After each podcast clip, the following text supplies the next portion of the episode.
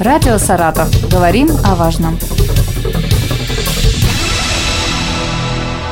понедельник отмечается Всемирный день борьбы с эпилепсией. Это третье по распространенности заболевания среди неврологических патологий. Недостаток информирования о нем способствует непониманию и страху перед симптомами у окружающих. Об этом заболевании мы сегодня побеседуем с врачом-неврологом Ивановым Михаилом Вячеславовичем. Здравствуйте. Добрый день. Ну, для начала, что такое эпилепсия?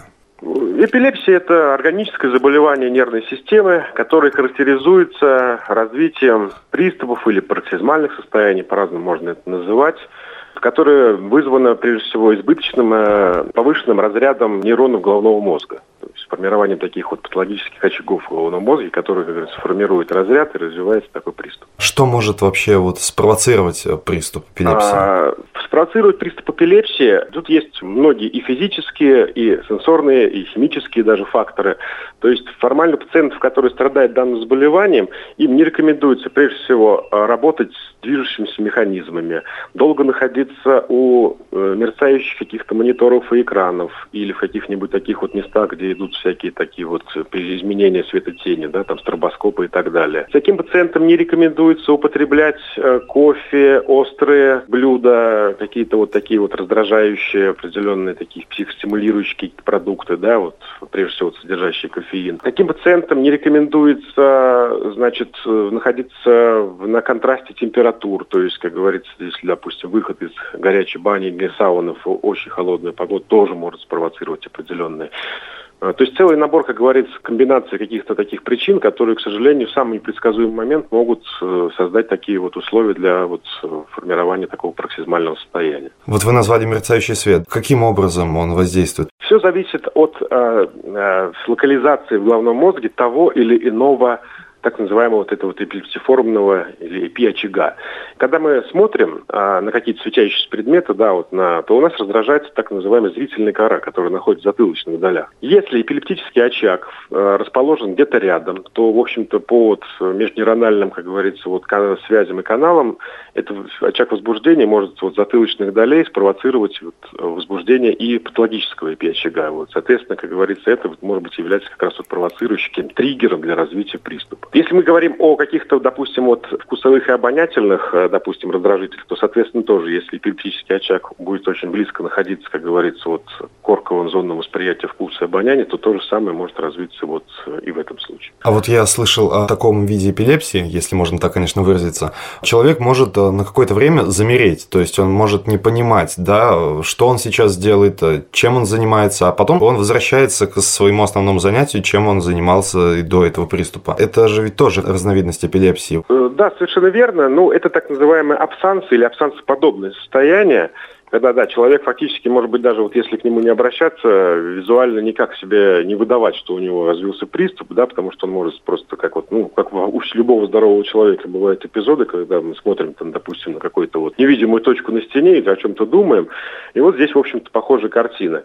Вот. Это, как правило, процессы, которые развиваются в детстве. И детская неврология, очень большой спектр вот таких вот эпилептических синдромов как раз вот характеризуется вот этими абсансами. Причем они могут быть все-таки и не только такими простыми, они могут быть и сложными. Есть даже такое понятие, как статус абсансов, когда вот эти вот такие замирания фактически тоже следуют друг за другом, и это тоже, опять-таки, неотложное реанимационное мероприятие, потому что может привести к каким-то проблемам.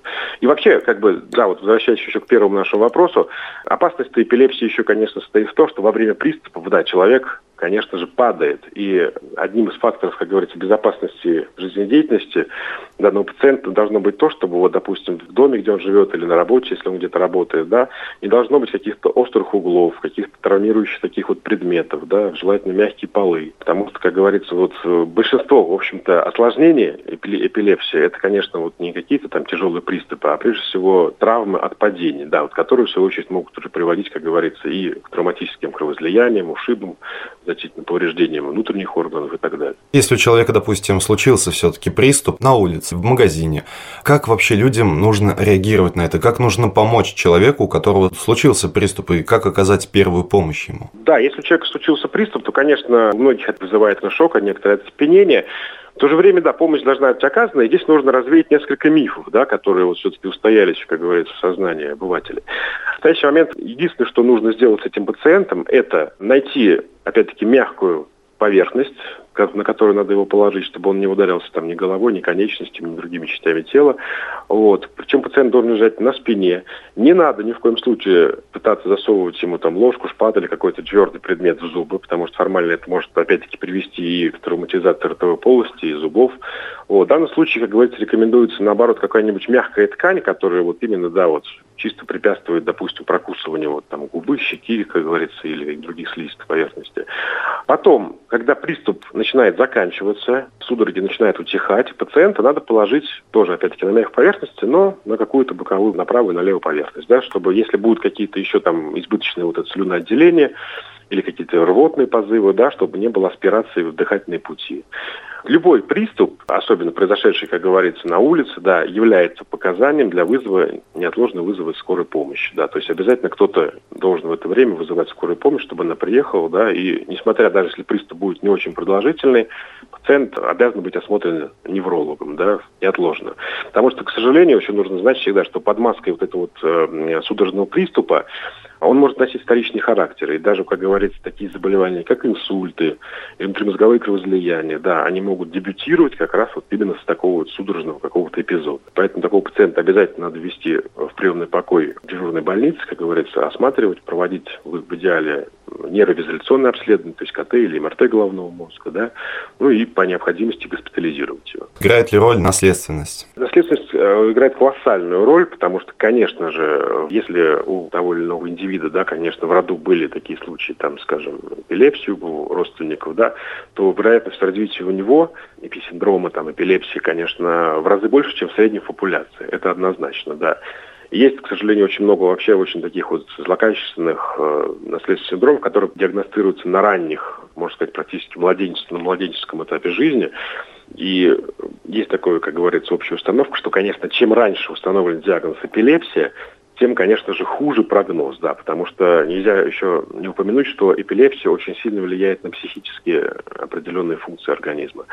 У таких пациентов, которые сколько-нибудь болеют эпилепсией, у них, конечно, меняется и э, память, и мышление, а главное меняется личность, да, то есть определенные такие пациенты, они как бы застревают на каких-то мелочах, на негативных воспоминаниях, они злопамятные, они очень как бы так вот э, неохотно, как говорится, идут на контакт. Вот. Причем вот эти вот приступы замкнутости могут потом чередоваться с так называемым аффективным взрывом. То есть в переводе на русский это периоды психомоторного возбуждения, агрессивного поведения, казалось бы, ничем не мотивированным, то есть какой-то невинный вопрос может человек спровоцировать на абсолютно какое-то неадекватное поведение. Потому что в основном, как говорится, да, эпилепсия, это, конечно, сейчас тоже заболевание, которое обязательно требует, конечно же, помощи психиатра. И, это тоже входит в стандарты обследования, диагностики. Как проходит вообще обследование человека? Самое ключевое обследование – это, конечно, электроэнцефалография, который бывает рутинный, то есть когда, когда мы просто, как говорится, с помощью электродов снимаем все вот эти вот э, волны возбуждения с головного мозга. И она бывает, что сейчас более считается, как говорится, достоверным источником для диагностики, так называемый мониторинг, ЭЭГ-мониторинг, да, то есть э, когда человека накануне перед обследованием э, проводит депривацию сна, то есть заставляет его не спать в течение хотя бы там 12-16 часов. Затем на 2-3 часа, как говорится, его кладут под этот аппарат, чтобы вот именно вот э, у раздраженного мозга выявить вот эти вот очаги.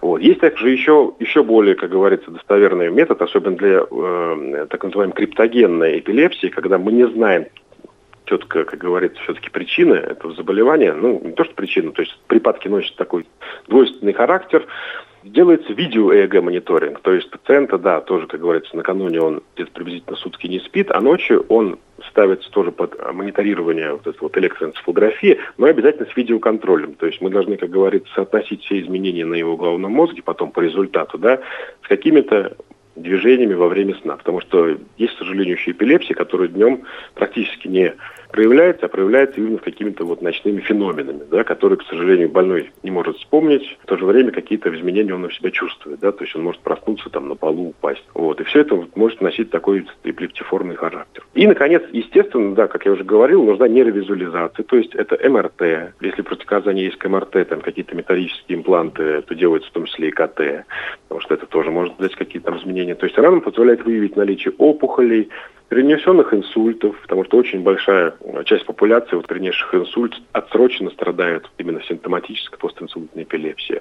Демилинизирующие заболевания, рассеянный склероз, острый рассеянный энцефаломиелит тоже могут являться причиной данного заболевания. Какие-то инфекционные процессы, в частности, вот сейчас уже не так часто встречающийся цистициркоз, когда образуются цистициркоидные такие образования в головном мозге, они являются тоже причиной, как говорится, эпилептических разрядов. Вот. Ну, еще более редкое обследование – это позитронная эмиссионная томография, которая там регистрирует определенные биохимические изменения в тех или иных зонах головного мозга, которые тоже могут быть причиной эпилептического синдрома. Михаил Вячеславович, а вот в Саратовской области у нас много больных эпилепсией? Ну, Саратовская область приблизительно не выбивается из э, общего эпидемиологической статистики. Это где-то так от 4 до 7 человек на тысячу населения. В целом это вот как раз вот средняя цифра заболеваемости. И надо заметить, да, что эпилепсия да, является действительно одним из самых распространенных неврологических заболеваний в принципе. И она требует, конечно, очень, да, сейчас вот с каждым годом, как говорится, как при усовершенствовании инструментальных методов, лабораторных методов, требует все больше и больше пристального внимания, потому что,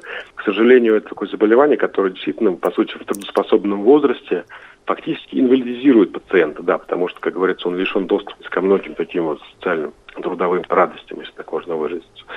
Спасибо большое. Напомню, сегодня об эпилепсии мы поговорили с врачом Ивановым Михаилом Вячеславовичем. Спасибо. Радио «Саратов». Говорим о важном.